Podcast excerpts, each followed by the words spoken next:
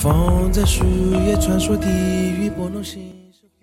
亲爱的朋友们，欢迎大家收听今天的节目，我是主播绵尾巴，也欢迎大家加入到绵尾巴的 QQ 群幺四零零五三三七零，绵尾巴会在群里面跟大家分享好听的背景音乐，喜欢音乐的朋友们就赶快加入我们吧。爱是偶然的存在，还是种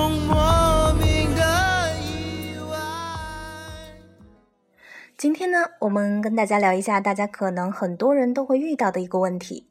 就是我们通常会在拒绝别人的要求之后，虽然是不含恶意的，但是心里面仍然会觉得很内疚，这是为什么呢？首先来给大家介绍一下内疚，理解内疚也是对自己情感了解的一个途径。内疚一直是情绪心理学和品德心理学研究的对象。因为内疚与道德的关系非常密切，内疚的本意就是做了错事，所以感到自责。在伊扎德的情绪分化理论中，内疚是人类的一种基本情绪，是在进化过程中产生的，不学就会。内疚是良知中的主要情感，良知是与人类伦理道德有关，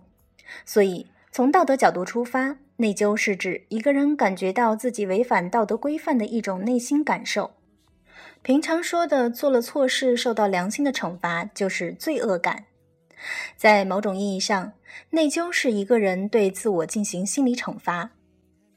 霍夫曼提出一个虚拟内疚理论，他谈到内疚是一个人对别人的痛苦的移情性反应和对引起别人痛苦原因的认知这两者之间的结合。一个人的内疚等同于自我轻视和自我厌恶，同时还会伴随着迫切、紧张和后悔等等情绪。像拒绝别人的请求之后，无论是不是恶意，内疚自然而然就会从你的内心产生，因为你感觉到了那个被你拒绝的人的感受，就好像是自己被拒绝了一样。通常，移情能力强的人就更容易内疚。一个人随着年龄增长不断成熟，逐渐产生了责任感，知道在人际关系网络中要对与自己有关的人负责。一旦没有履行责任，这个人就会有内疚的情绪。那么，内疚到底受什么样的因素影响呢？根据霍夫曼的虚拟内疚理论，有以下几点。第一点是既往经验。在日常生活中，每个人都有因伤害他人而内疚的经验，所以既往经验越多，一个人越有可能发生内疚之情。关于移情水平，当一个人对他人的痛苦产生移情性悲伤或者是感同身受的时候，才有可能对他人的痛苦进行归因，并有可能以为是自己的行为所导致的，或者是自己有一定的责任。所以，一个人移情的能力高低，或者是敏感程度，会影响内疚的产生。第三个是道德水平，内疚是社会化了的道德负性情感，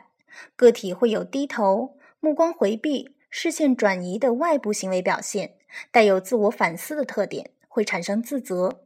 一个人的道德水平越高，越容易发生内疚之情。关于关系程度。能让一个人产生内疚的事件，都涉及与自己有亲密关系或者是直接关系的人，因为只有在彼此具有紧密联系的情况下，当事人才会对他人所受的伤害或者是感到的悲伤产生自我归因，并反思自己的行为的选择性和可控性以及相关的责任。关系亲密等级越高，就越容易感到内疚。知道了内疚是这样的一种情感，你还会想去克服它吗？内疚根植于我们情感系统中，与道德深深结合。它的存在是我们在日常人际关系中能够学习设身处地、将心比心。当你的内疚被具体的事件唤醒时，你的道德情感同时被唤醒，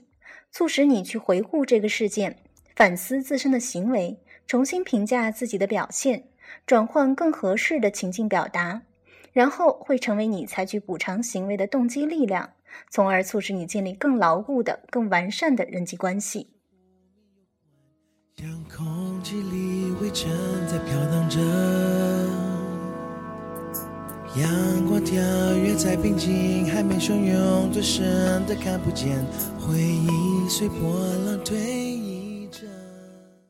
好的，那么今天的节目就到这里了，感谢大家的收听，也希望大家加入到绵尾巴的 QQ 群幺四零零五三三七零，绵尾巴会在群里面跟大家分享好听的背景音乐，明天见吧。